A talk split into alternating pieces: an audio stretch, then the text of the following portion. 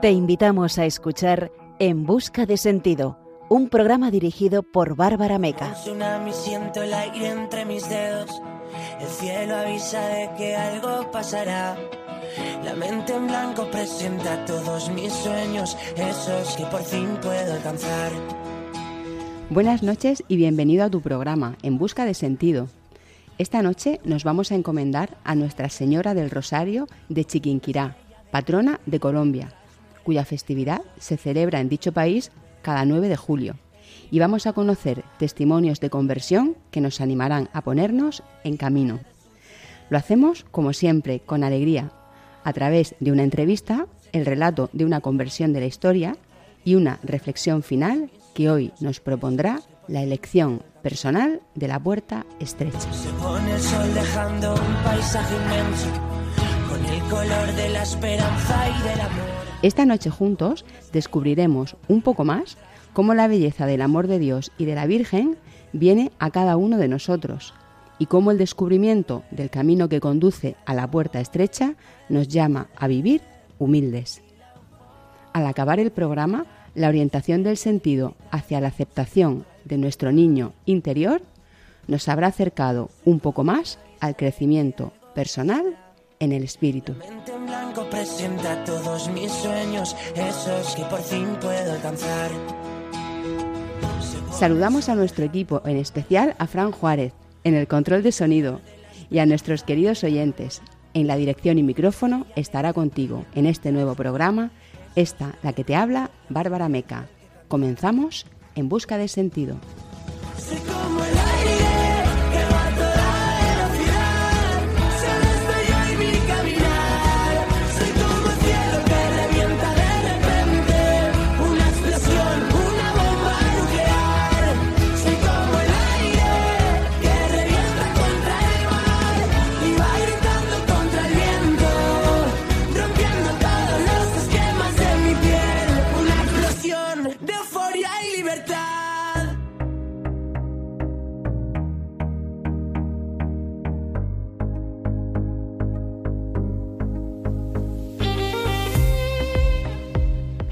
Noche sentiremos cómo el amor de Dios y de la Virgen vienen a nosotros, muchas veces cuando menos lo esperamos.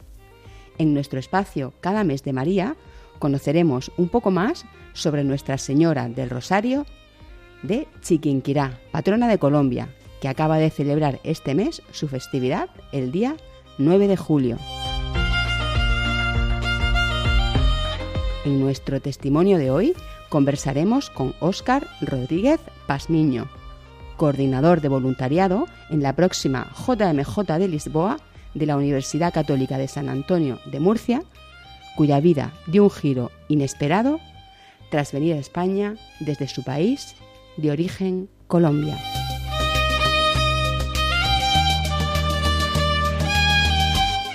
En nuestra sección A la luz de un testimonio conoceremos la historia de André Frossard, el amigo de San Juan Pablo II que pasó del ateísmo filosófico al descubrimiento de Dios en un inesperado encuentro de una noche parisina.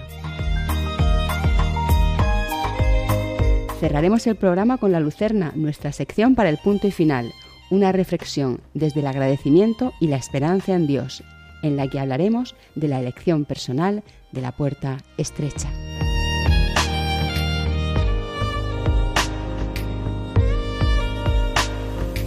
Te invitamos a participar en el programa contándonos tu testimonio.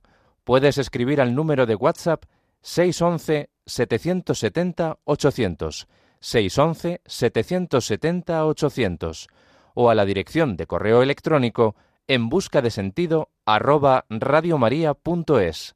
Queremos escuchar tu historia de conversión.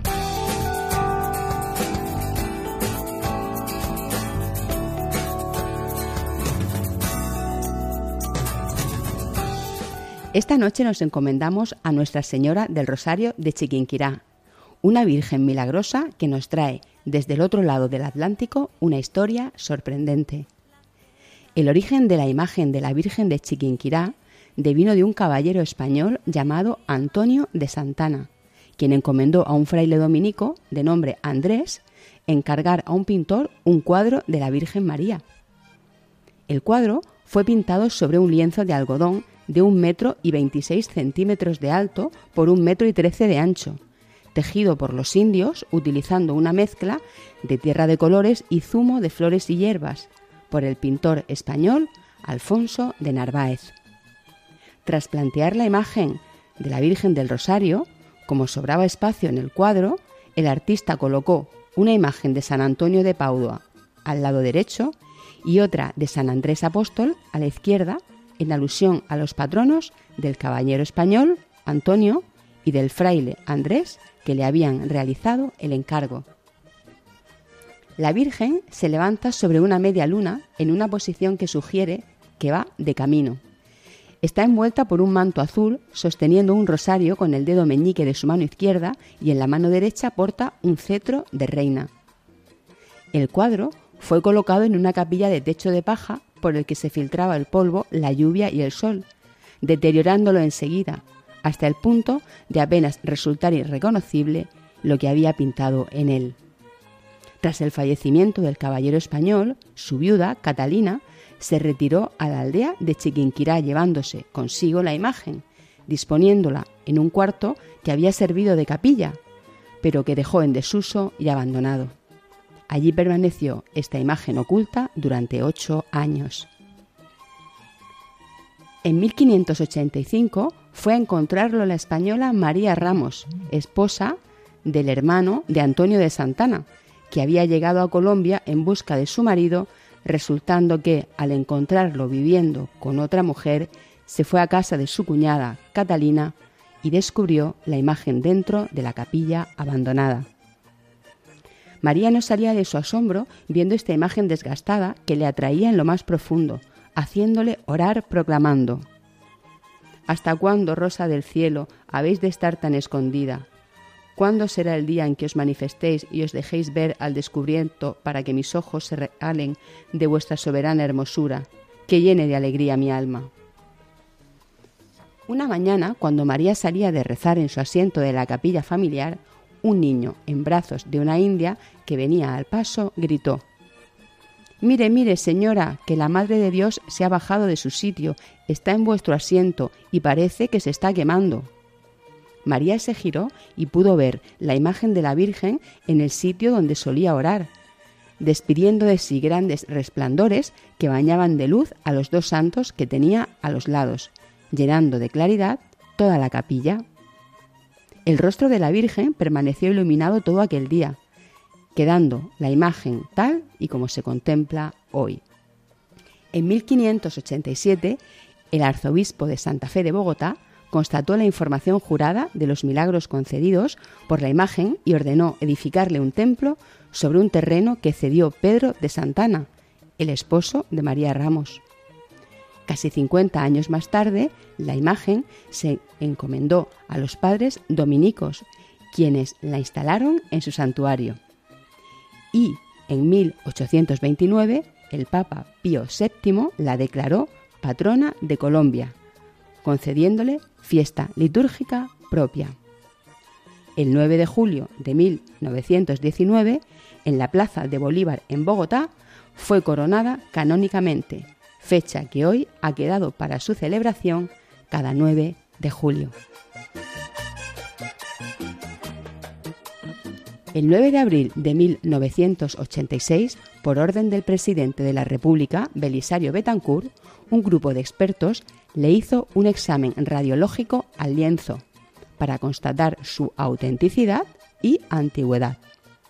La imagen fue llevada a medianoche al hospital donde le tomaron varias radiografías y fotografías especiales. Hecho el examen, la imagen fue devuelta a la basílica, escoltada por tropas del batallón Sucre. Del resultado de los exámenes se extrajo la pintura corresponde a 1562. La imagen presenta señales claras de que por ella corrió agua de las goteras que se presentaron en la capilla de Suta. La pintura nunca ha sido retocada. La conservación del cuadro es realmente prodigiosa. En la actualidad, el Santuario Nacional de Nuestra Señora del Rosario de Chiquinquirá acoge numerosas peregrinaciones. La oración con la que esta noche nos vamos a encomendar a la Virgen está dedicada a esta advocación mariana y ha dado por fruto muchos testimonios milagrosos. Dice así, Oh incomparable Señora del Rosario de Chiquinquirá, Madre de Dios, Reina de los ángeles, abogada de los pecadores, refugio y consuelo de los afligidos y atribulados, Virgen Santísima, llena de poder y de bondad, lanzad sobre nosotros una mirada favorable, para que seamos socorridos por vos en todas las necesidades en que nos encontramos. Acordaos, oh clementísima Señora del Rosario, que nunca se oyó decir que alguien que haya recurrido a vos, invocado vuestro santísimo nombre e implorado vuestra singular protección, fuese por vos abandonado. Animados con esta confianza, a vos recurrimos. Os tomamos desde hoy y para siempre por Madre nuestra, nuestra protectora, consuelo y guía, esperanza y luz en la hora de la muerte. Libradnos de todo aquello que pueda ofenderos y a vuestro Santísimo Hijo Jesús. Preservadnos de todos los peligros del alma y del cuerpo. Dirigidnos en todos los negocios espirituales y temporales. Libradnos de la tentación del demonio, para que andando por el camino de la virtud podamos un día veros y amaros en la eterna gloria por todos los siglos de los siglos. Amén.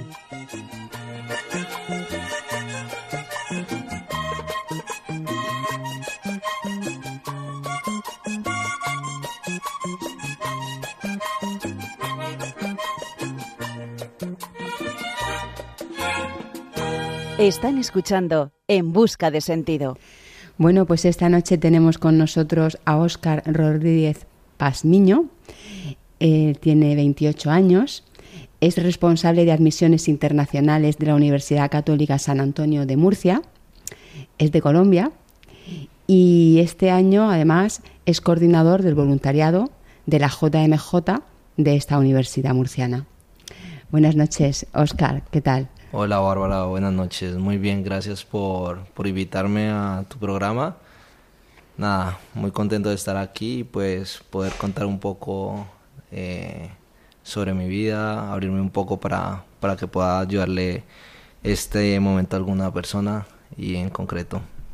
Muchísimas gracias, Oscar. Bueno, pues te pregunto directamente, ¿en qué momento vital te encontrabas justo antes eh, de venir a España desde Colombia?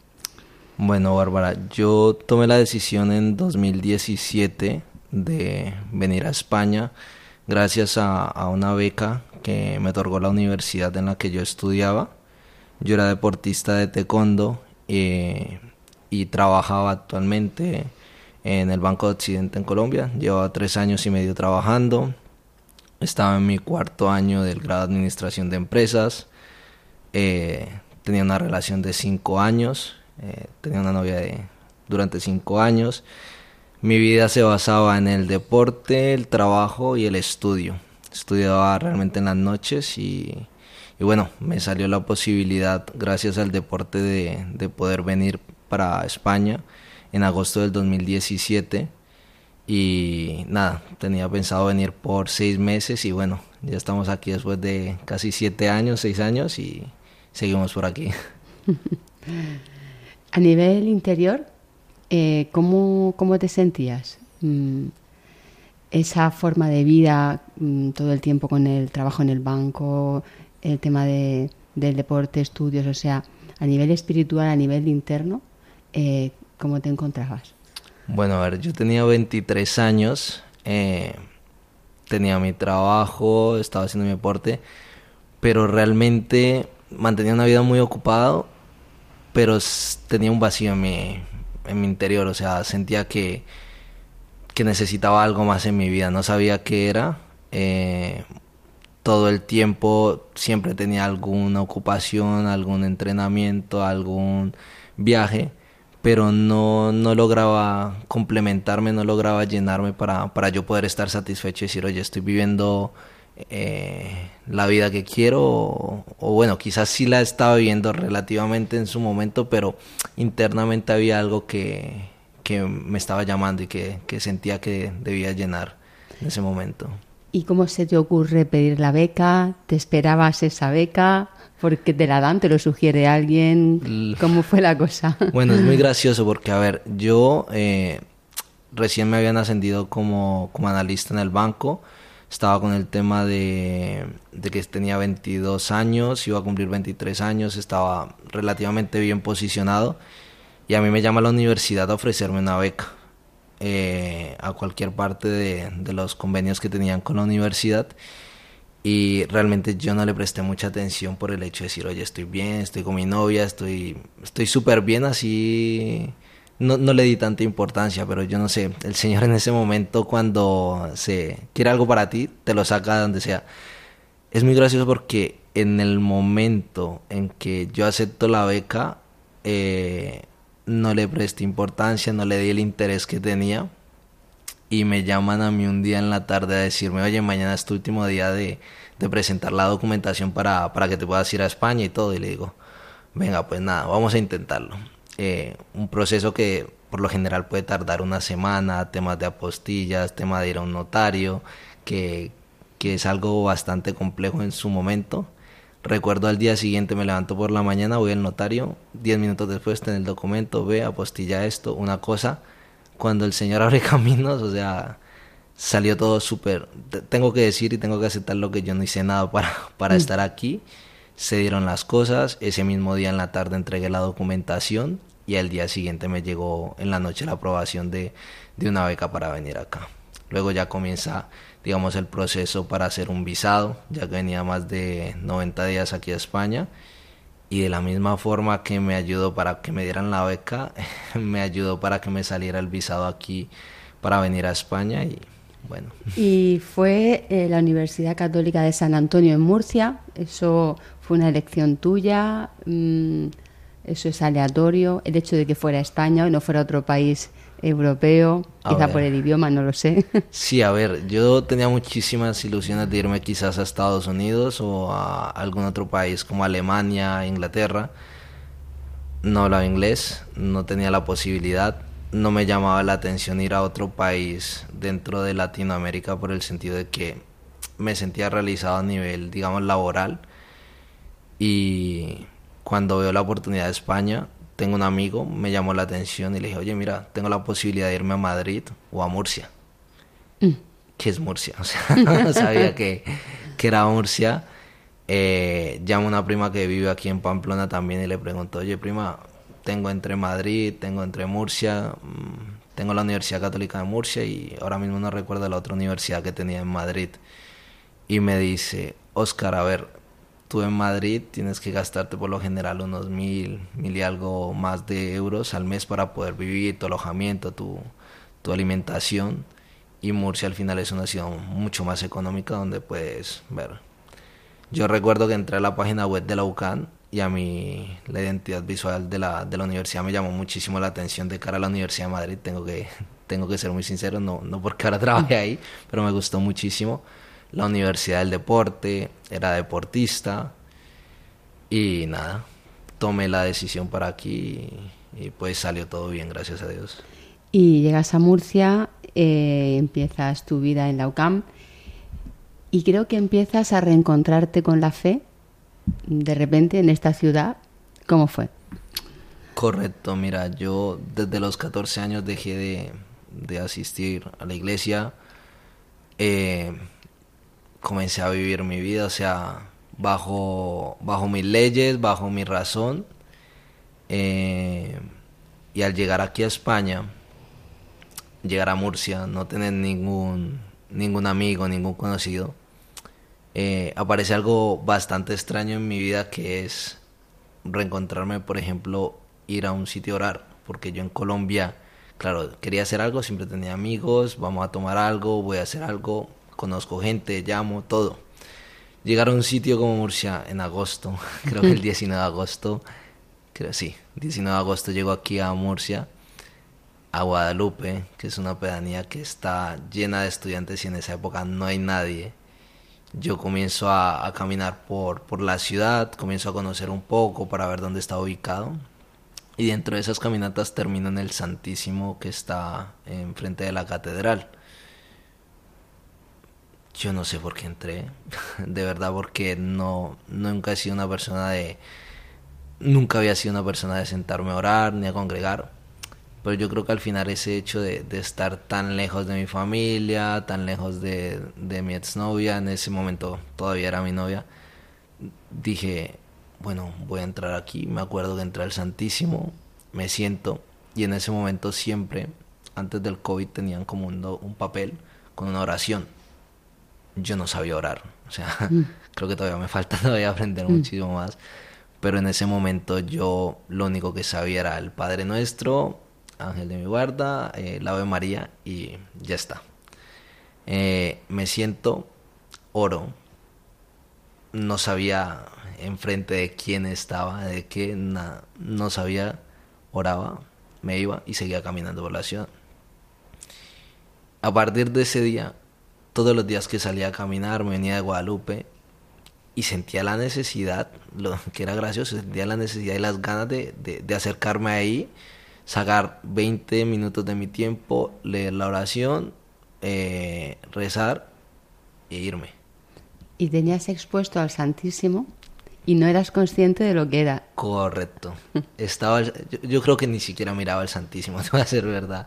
No, me sentaba, entraba, me, me daba la bendición, me sentaba a orar. En mi cabeza pensaba que ya está, oraba y salía. Y eso era una, una rutina diaria que, que comencé a tomar en ese momento. Paralelamente, bueno, tu vida aquí eh, pues chico joven, sales, entras. ¿Cómo era tu vida eh, cuando estás aquí, universitaria? Bueno, aquí empieza algo importante. A ver, yo, como te dije antes, venía de trabajar todo el día, entrenar, entrenaba en las mañanas, en la tarde y después volvía para la universidad porque estudiaba en la noche. Y el poco tiempo que tenía obviamente estaba con, con mi exnovia. Al mes, mes y medio de haber estado aquí, yo terminé mi relación con mi exnovia de Colombia. Eh, pensé que solamente me iba a quedar por seis meses aquí y comienzo a, lo que todos llamamos a disfrutar la vida.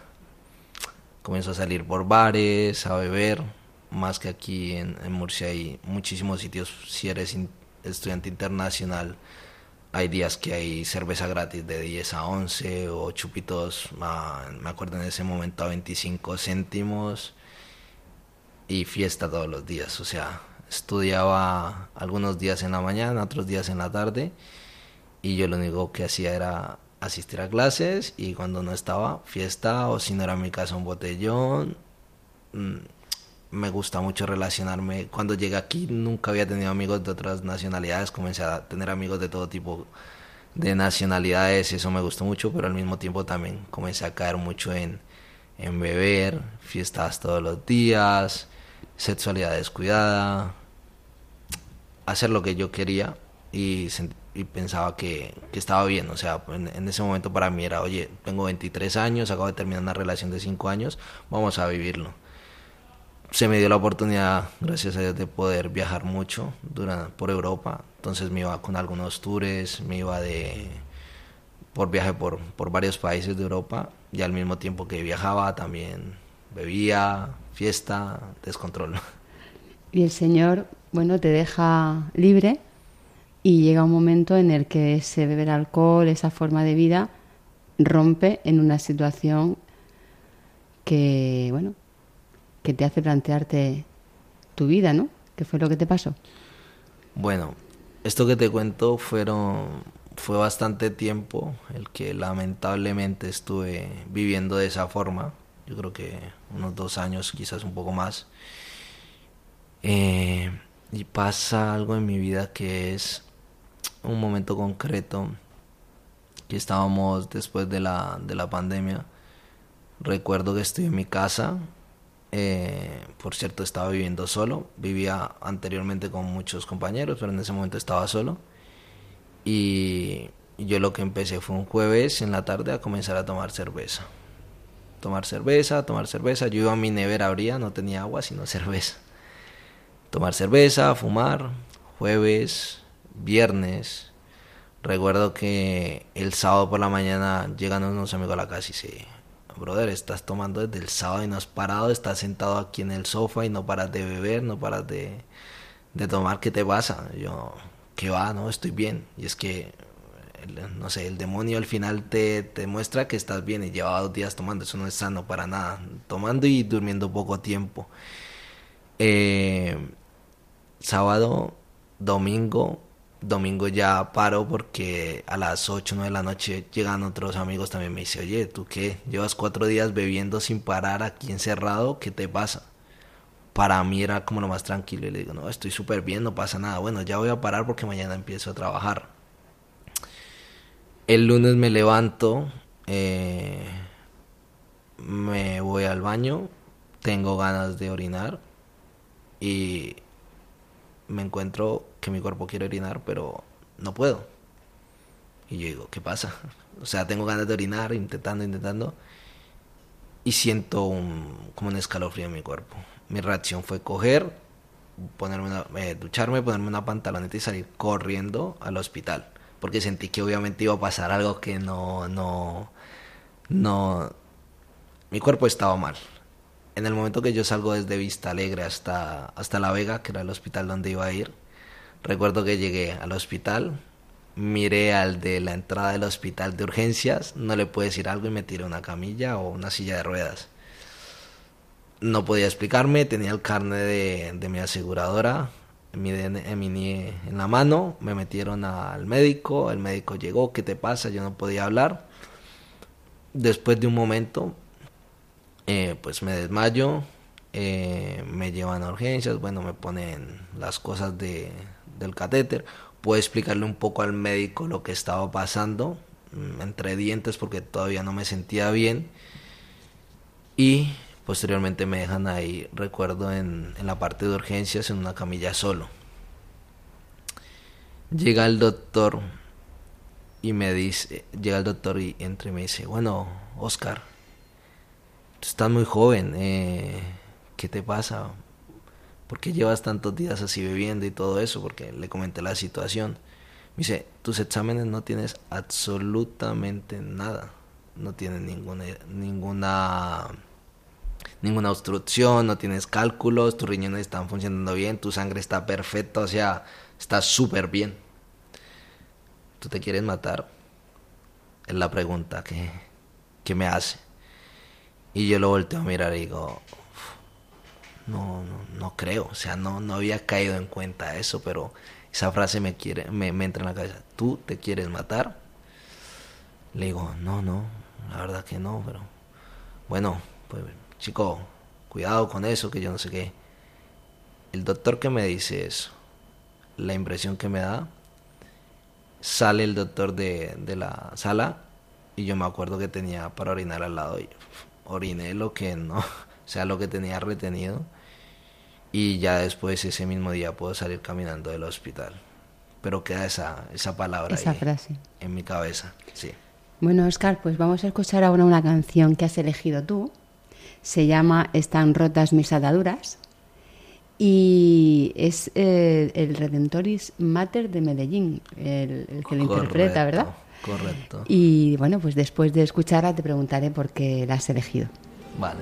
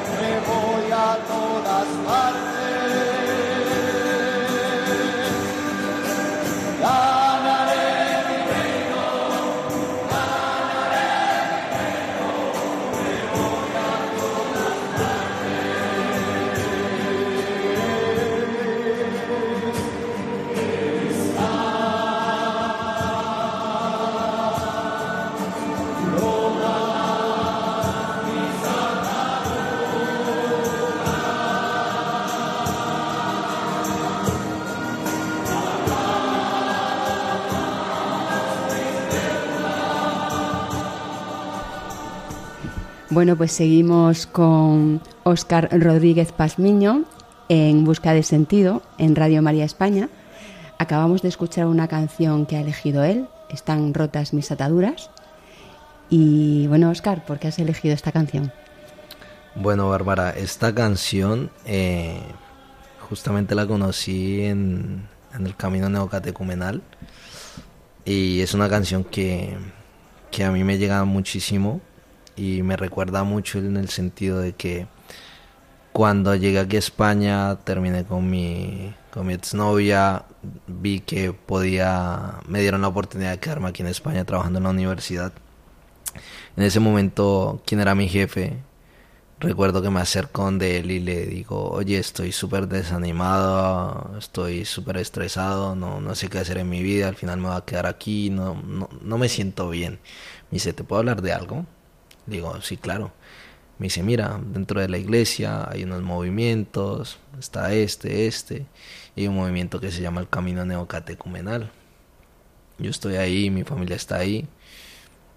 ¿Te parece si, si, si te invito? ¿Te gustaría? Y yo le dije, pues sí, sí, sí, sí me gustaría. Al final, yo siempre había estado abierto a, a, cualquier invitación de, en este sentido que me pudiera acercar al Señor, pero no había encontrado, digamos, un sitio en el cual me sintiera a gusto, o sea, me sintiera a gusto, me sintiera bien y pudiera estar totalmente como yo soy, ¿vale?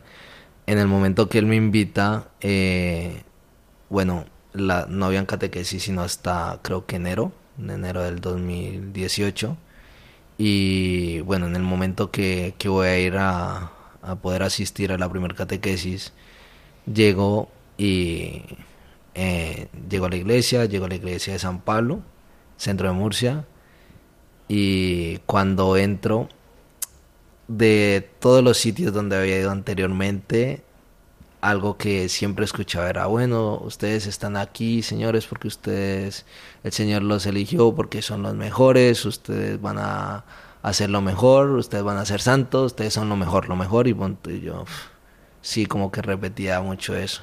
Y algo que a mí me marcó muchísimo fue que dentro de, de ese día que estaba escuchando las catequesis escucho una palabra que dice totalmente lo contrario. Si ustedes están aquí porque son lo peor. O sea, ustedes no están aquí porque sean los mejores, sino porque lo necesitan. Porque lo necesitan. Al final han llegado a este, a este sitio porque el Señor al final aparece si, si siempre está presente, pero cuando lo necesitas aparece y te, te ayuda en todo sentido. Entonces, a partir de ahí comienza mi camino dentro de, la iglesia.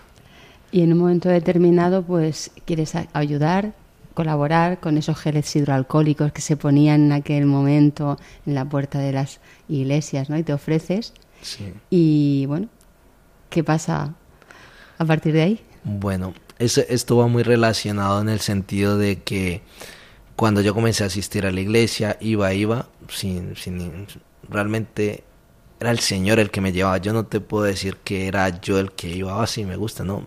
Iba, iba y creo que era el, único momento, el encuentro donde me sentía a gusto. No me daba cuenta en ese momento, pero ahora desde otra perspectiva y con el tiempo me he dado cuenta que es el único lugar donde me he sentido lleno, ¿sí? pues nada, luego de la pandemia, eh, habiendo pasado lo que te comenté anteriormente, aparece el hecho y se me viene a la cabeza decir, oye, ¿qué, qué voy a hacer con mi vida? Y se me ocurre ir a San Pablo, o sea, mandan un, un WhatsApp en un grupo que necesitaban voluntarios para poder eh, dar, poner gel en, en las manos. Y me acuerdo que llego y digo, bueno, me voy a dar de voluntario, me voy a dar de voluntario. Y en ese momento eh, es que aparece alguien muy especial en mi vida, que, es mi esposa, que por primera vez la veo más de cerca. Justamente la veo por primera vez, eh, me la encuentro de frente repartiendo, o sea, ella poniendo gel también, yo no estaba en ese momento, pero estaba yendo a la iglesia y, me encuentro con Marian. O sea, ahí es Marian, Marian es mi esposa, estamos casados hace unos cuatro meses, eh, ahora estamos esperando, gracias a Dios, un hijo y a partir de ese punto puedo conocerla a ella y, comienza un camino también para, para que nos ha llevado a donde estoy ahora. Eh, hay un cambio en el sentido de tu vida. Mm, imagino que hasta conocerla y hasta ir un poquito a poco madurando la fe, pues tu proyecto no era precisamente el casarte tan joven, tener hijos, etcétera, etcétera, ¿no? Como, eh, ¿Cómo fue ese cambio y cómo, cómo decides el, dar el paso a contraer matrimonio y a, cambiar tu vida?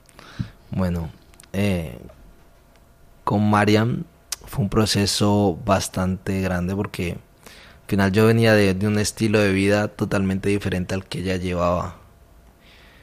Pero en el momento que la conocí a ella, yo en ese momento tenía claro, primero, no me quería casar, segundo, no quería hijos, tercero, quería viajar, viajar, conocer todo el mundo y hacer lo que yo quisiera. Aparece Marianne. una, una chica que, que, ha estado toda su vida dentro de la iglesia, ha vivido cristianamente y me ayuda a ver una perspectiva diferente, tanto en la, a vivir de una manera diferente. Yo me acuerdo que cuando los primeros días que quedaba con ella le contaba cómo era y no me decía nada. Le decía, no, mira, yo no quiero hijos, no me quiero casar, no quiero viajar, una cosa y lo otro pero hay algo muy importante que nosotros pusimos desde que nos conocimos en medio, porque desde el primer día que quedamos, nosotros terminamos en la iglesia, poniendo al Señor de por medio. Y es lo que ha llevado nuestra relación, nuestro noviazgo, nos ha permitido vivir un noviazgo cristiano, nos ha permitido llegar a donde estamos ahora, porque sin eso mm, tengo la total certeza de que no estaría ahora mismo. Dejamos todo en manos del Señor. Desde que nos conocimos nos gustaba muchísimo, a mí me encantaba ella, pero sabía que si quería estar con ella también tenía que vivir de una, de una manera diferente. Y al final vivir de una manera diferente fue poder dar mi vida y poder poner al Señor de primero, antes que esas cosas que yo decía, no matrimonio, no fiesta, oye, de no tener relación a este matrimonio, no, no, o sea, porque no se puede. El Señor me permitió vivir un noviazgo totalmente diferente al que había tenido, a la vida que había llevado, y no era lo que me había planteado, pero ya ese vacío que habíamos hablado al inicio, no estaba. Y eso es lo que más, más felicidad me da, porque al final el Señor uno a veces quiere muchas cosas, pero el Señor sabe qué es lo que uno necesita y, me ha puesto a María en el camino y me ha dado todo lo que yo no pensé que necesitaba y, ahora estoy súper bien con eso y, con ella y con el Señor. Tienes esa, esa plenitud en el corazón, ¿no? Y dejas atrás ese vacío que, que ahora vas al principio. Y bueno, la semana que viene eh, vais a la JMJ, a Lisboa. Eh, además, como, hemos dicho al principio, eres coordinador de voluntariado de la JMJ de la Universidad Católica San Antonio de Murcia. ¿Con qué sentimiento afrontas eh, llegar a la JMJ? ¿Qué te quieres traer de allí? Bueno, ah, la verdad que Eh, estoy muy emocionado en ese sentido porque va a ser mi primer JMJ. Eh, me dieron la oportunidad, gracias a Dios, de, poder ayudar a organizar todo lo que ha sido este viaje. Eh, poder al final organizar un grupo y irnos esta próxima semana ya. Te digo que al final me tiene muy emocionado porque va a ser algo que, que he escuchado que, que puede cambiar, que cambia vidas, cambia vidas y que me va a ayudar muchísimo a, tener una experiencia de, de, poder dar todo por, por todas estas personas que van a encontrarse con, con Jesucristo, personas de diferentes nacionalidades, de diferentes culturas, pero con un mismo, un mismo propósito van a, van a encontrarse con el Señor como voluntarios vamos a tener la posibilidad de, dar nuestra, nuestra vida, nuestro tiempo al servicio de esas personas para que, para que todo vaya a salir bien. Y voy con, yo creo que todo el grupo que, va a ir de voluntarios va con, esas ganas de poder prestar ese servicio, esa atención a, todas las personas que, que quieren estar en este evento. Bueno, ¿y qué les dirías a los jóvenes que van a ir, a los oyentes o no tan jóvenes, que van a seguir el encuentro desde su casa, ¿qué les dirías? Bueno, yo les diría que a las personas que van a ir, que, que se fíen del Señor, que, que pongan todo en manos de Él, de saber que vamos a, a vivir una experiencia increíble, que, que creamos que, que esto nos puede cambiar la vida, de que estamos al servicio de las personas. A las personas que no van a estar ahí, les diría que prendan sus radios, prendan su televisión, escuchen el mensaje que, se va a entregar en este momento va a ser muy importante y así no, no puedan estar físicamente seguramente esa energía tan hermosa que se va a poder llevar desde Lisboa se va a poder transmitir a cualquier parte del mundo, así no estés presente. Que abran su corazón, que permitan que el Señor entre y que eso cambia la vida. O sea, el Señor te cambia de una forma que no, tú no te imaginas y quizás al inicio no quieres, pero es lo que necesitas para, para poder sentirte completo y estar feliz. Bueno, Oscar, pues muchísimas gracias por, por aceptar la invitación a nuestro programa En Busca de Sentido de Radio María. Ha sido un placer hablar contigo. Muchísimas gracias, Bárbara. Espero que pues les guste a las personas que escuchen este programa Muchísimas gracias por la invitación. Nos vemos en la JMJ. Claro que sí, allá nos vemos.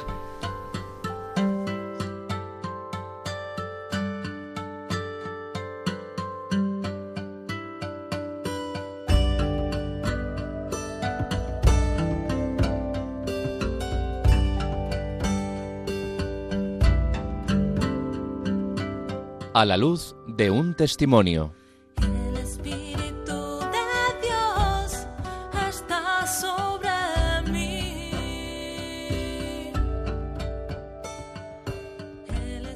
La historia de conversión que descubrimos hoy nos muestra cómo los sucesos de la vida muchas veces guardan un sentido invisible que se revela después. Cómo el descubrimiento de la fe puede surgir de una casualidad aparente y cómo Dios se encuentra con nosotros a poco que nos acerquemos a Él.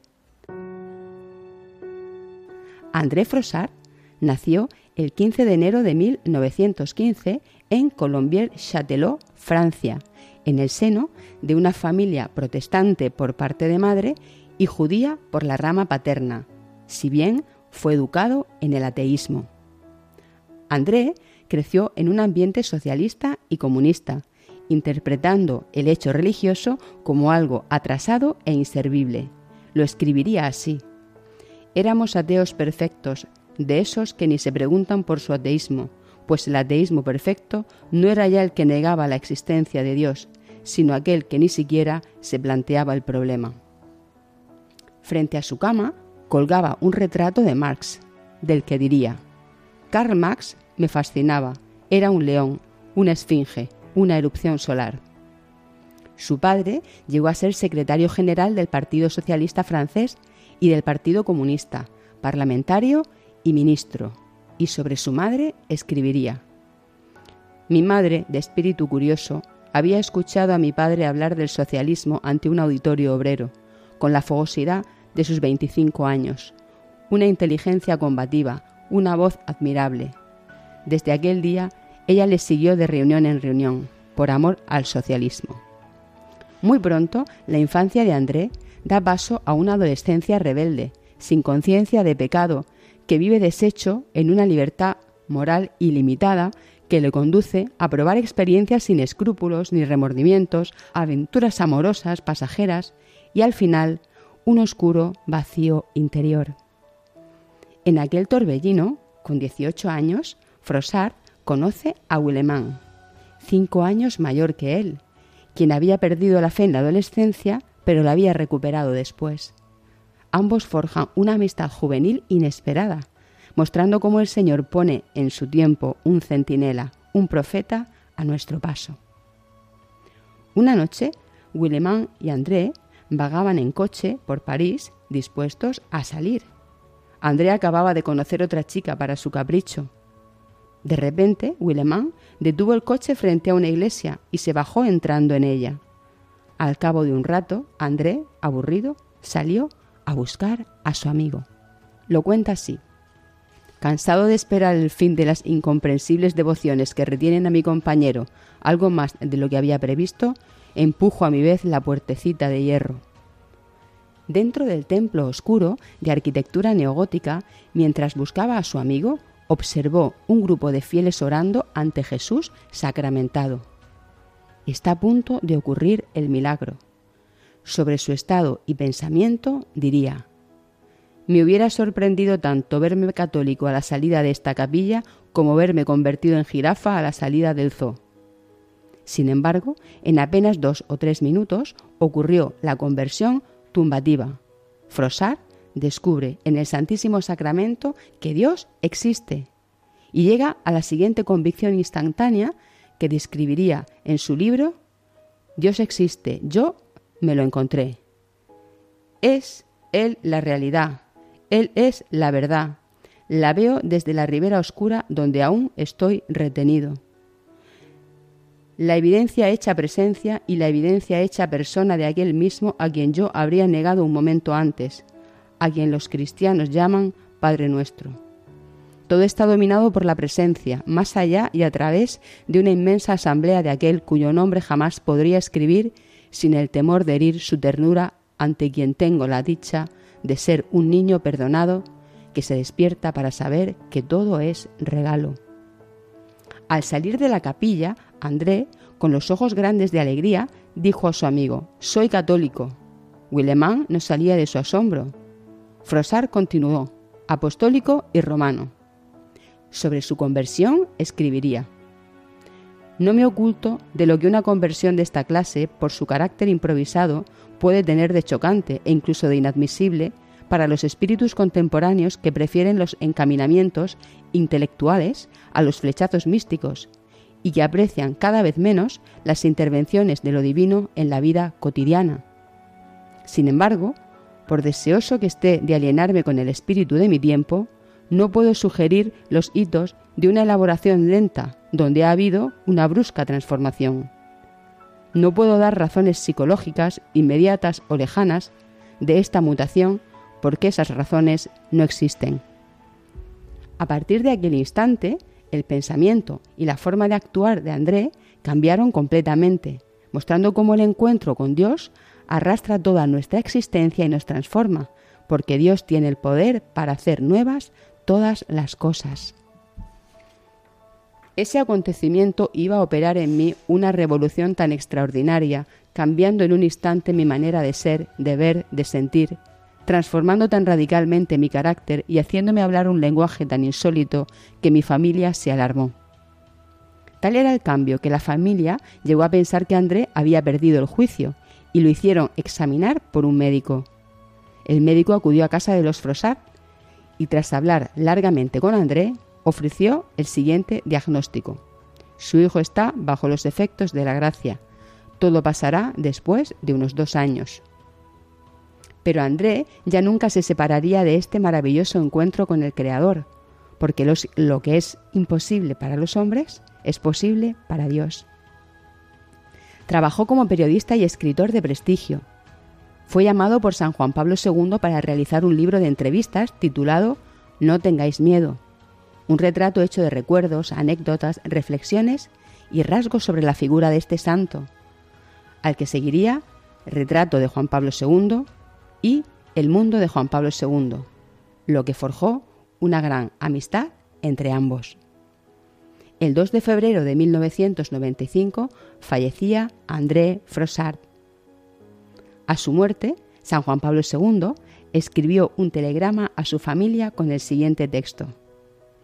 Conservo el recuerdo de la vida y de la obra de este laico, comprometido generosamente en el seguimiento de Cristo, que ha sabido dar testimonio ante sus contemporáneos de la existencia de Dios y de la fuerza del Evangelio.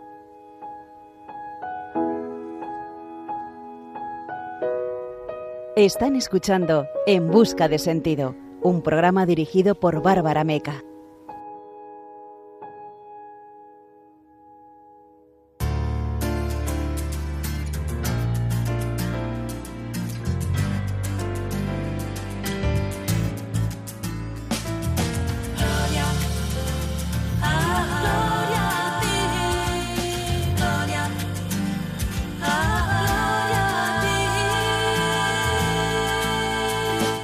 La Lucerna.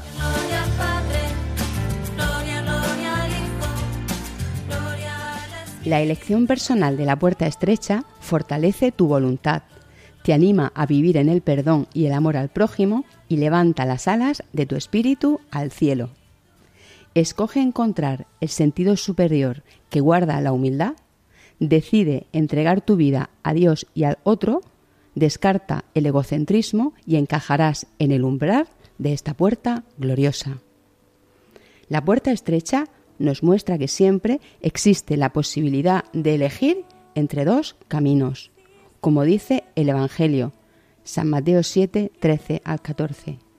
Entrad por la entrada estrecha, porque ancha es la entrada y espacioso el camino que lleva a la perdición, y son muchos los que entran por ella. Mas que estrecha la entrada y que angosto el camino que lleva a la vida, y pocos son los que lo encuentran. Identifica la pequeñez de esta puerta de vida con el tamaño de tu niño interior y reconoce la bondad de esta ternura infantil. Con Jesucristo, cuando nos advierte, os aseguro que, si no volvéis a ser como niños, no entraréis en el reino de los cielos. Un ejercicio espiritual que te ayudará a elegir la puerta estrecha de esa verdadera alegría es reconciliarte con tu niño interior. Coge papel y bolígrafo, busca un momento de serenidad y escribe de tu puño y letra una carta a ese niño encomendándote al niño Jesús. Contempla en tu mente la imagen de Jesús cuando fue niño y medita sobre el misterio de su nacimiento humilde, sintiendo tu propia infancia y agradece la alegría de poder nacer de nuevo hoy. Desde esta sencillez acoge la que las escrituras denominan la regla de oro, que dice así, Todo cuanto queráis que os hagan los hombres, hacedselo también vosotros a ellos. Proponte alumbrar de amor inocente tu camino y el camino de los que tienes alrededor, con hechos de verdadera entrega personal desde la ilusión de un niño, y verás asomar la luz de esa entrada estrecha haciéndote cada día un poco más grande el corazón. Otro ejercicio espiritual para lograr ese crecimiento en Dios es la búsqueda del sentido a morir a uno mismo. Pero de ello hablaremos en nuestro próximo programa En Busca de Sentido, en este su espacio final, La Lucerna.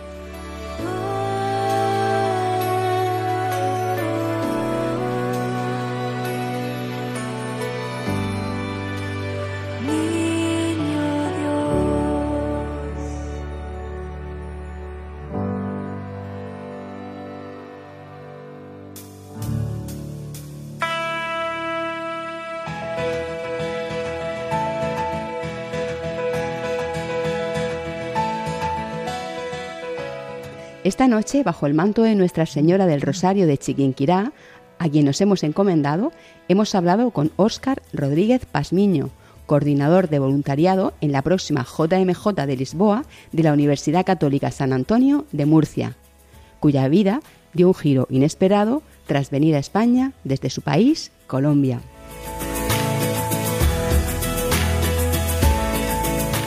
En nuestro espacio, a la luz de un testimonio, hemos conocido la historia de André Frossard, el amigo de San Juan Pablo II que pasó del ateísmo filosófico al descubrimiento de Dios en un inesperado encuentro en la noche parisina.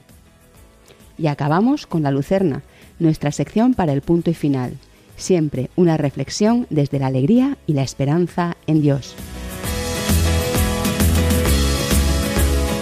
Buenas noches, aquí finaliza tu programa, En Busca de Sentido. Si quieres escucharlo o compartirlo con alguien, lo tienes en podcast. Puedes encontrarlo entrando a la web de Radio María España. O bien puedes escribirnos un mensaje de WhatsApp al número del programa 611 770 800 y te lo enviaremos. 611 770 800. Nos encantará que formes parte de En Busca de Sentido en cuatro semanas volvemos a encontrarnos. Que la alegría de este encuentro te acompañe hasta el próximo, como lo hará seguro en esta, la que te habla, Bárbara Meca. Has escuchado en Radio María En Busca de Sentido, un programa dirigido por Bárbara Meca.